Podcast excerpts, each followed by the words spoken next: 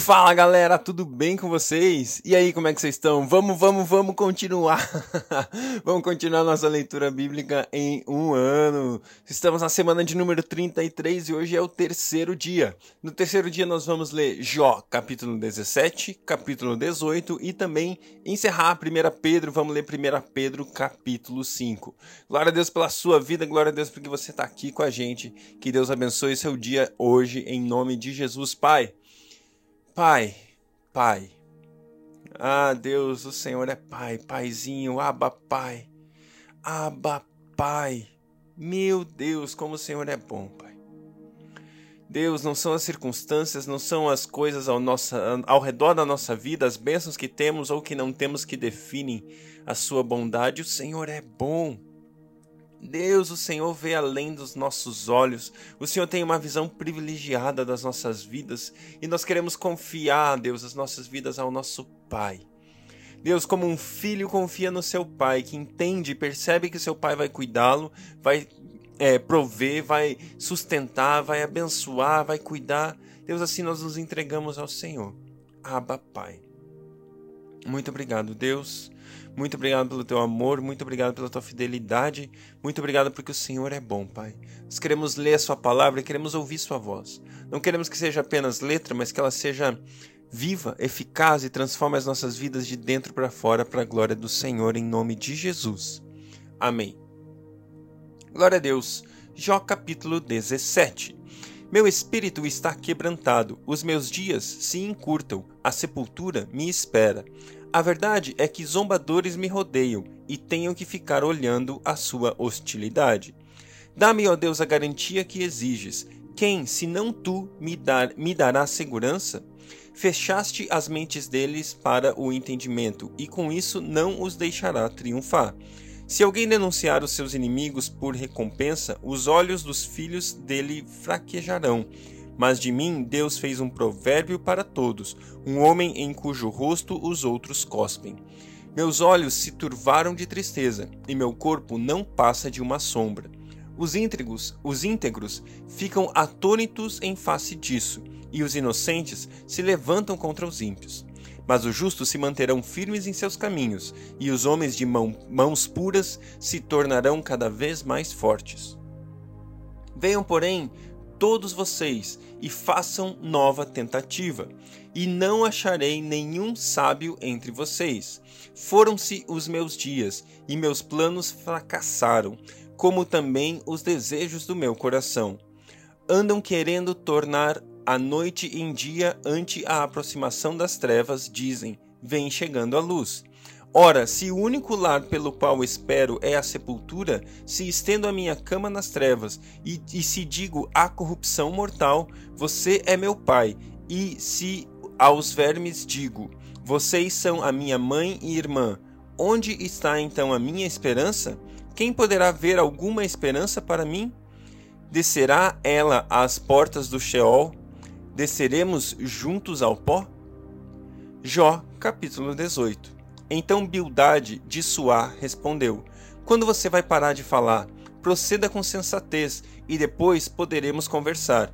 Por que somos considerados como animais e como e somos ignorantes aos seus olhos? Ah, você que se dilacera de ira, deve-se abandonar, deve-se abandonar a terra por sua causa, ou devem as rochas mudar de lugar? A lâmpada do ímpio se apaga e a chama do seu fogo se extingue. Na sua tenda a luz se escurece, a lâmpada de sua vida se apaga, o vigor dos seus passos se enfraquece, e os seus próprios planos o lançam por terra. Por seus próprios pés você se prende na rede e se perde na sua malha. A armadilha o pega pelo calcanhar, o laço o prende firme. O nó corredio está escondido na terra para pegá-lo. Há uma armadilha em seu caminho.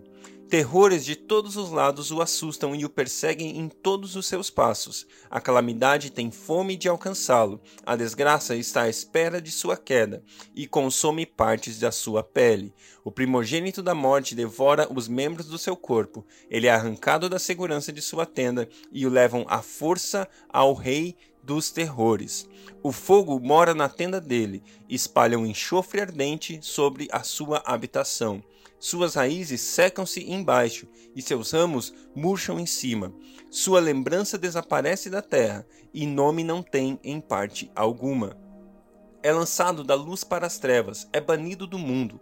Não tem filhos nem descendentes entre seu povo, nem lhe restou sobrevivente algum nos lugares onde antes vivia. Os homens do Ocidente assustam-se com sua ruína, e os do Oriente enchem-se de pavor. É assim a habitação do perverso. Essa é a situação de quem não conhece a Deus. 1 Pedro, capítulo 5. Portanto, apelo para os presbíteros que há entre vocês e o faço na qualidade de presbítero como eles e testemunha dos sofrimentos de Cristo, como alguém que participará da glória a ser revelada. Pastoreiem o rebanho de Deus que está aos seus cuidados Olhem por ele, não por obrigação, mas de livre vontade, como Deus quer. Não façam isso por ganância, mas com desejo de servir. Não hajam como dominadores dos que foram confiados a vocês, mas como exemplos para o rebanho. Quando se manifestar o Supremo Pastor, vocês receberão a imperecível coroa de glória. Da mesma forma, jovens, sujeitem-se aos mais velhos, sejam todos humildes, uns com os outros, porque Deus se opõe aos orgulhosos, mas concede graça aos humildes.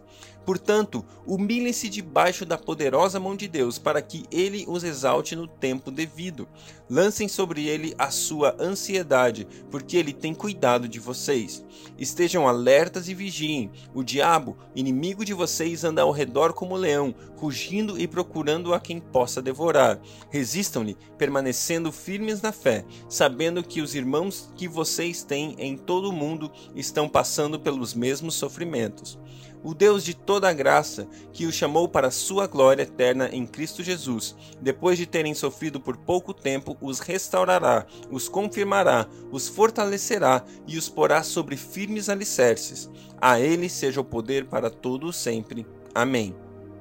Com a ajuda de Silvano, a quem considero irmão fiel, eu escrevi resumidamente encorajando-os e testemunhando que esta é a verdadeira graça de Deus. Mantenham-se firmes na graça de Deus.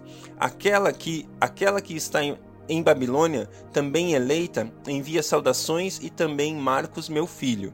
Saúdem uns aos outros com um beijo de santo amor. Paz a todos vocês que estão em Cristo. Glória a Deus, glória a Deus pela sua palavra. Que Deus abençoe o seu dia e até amanhã.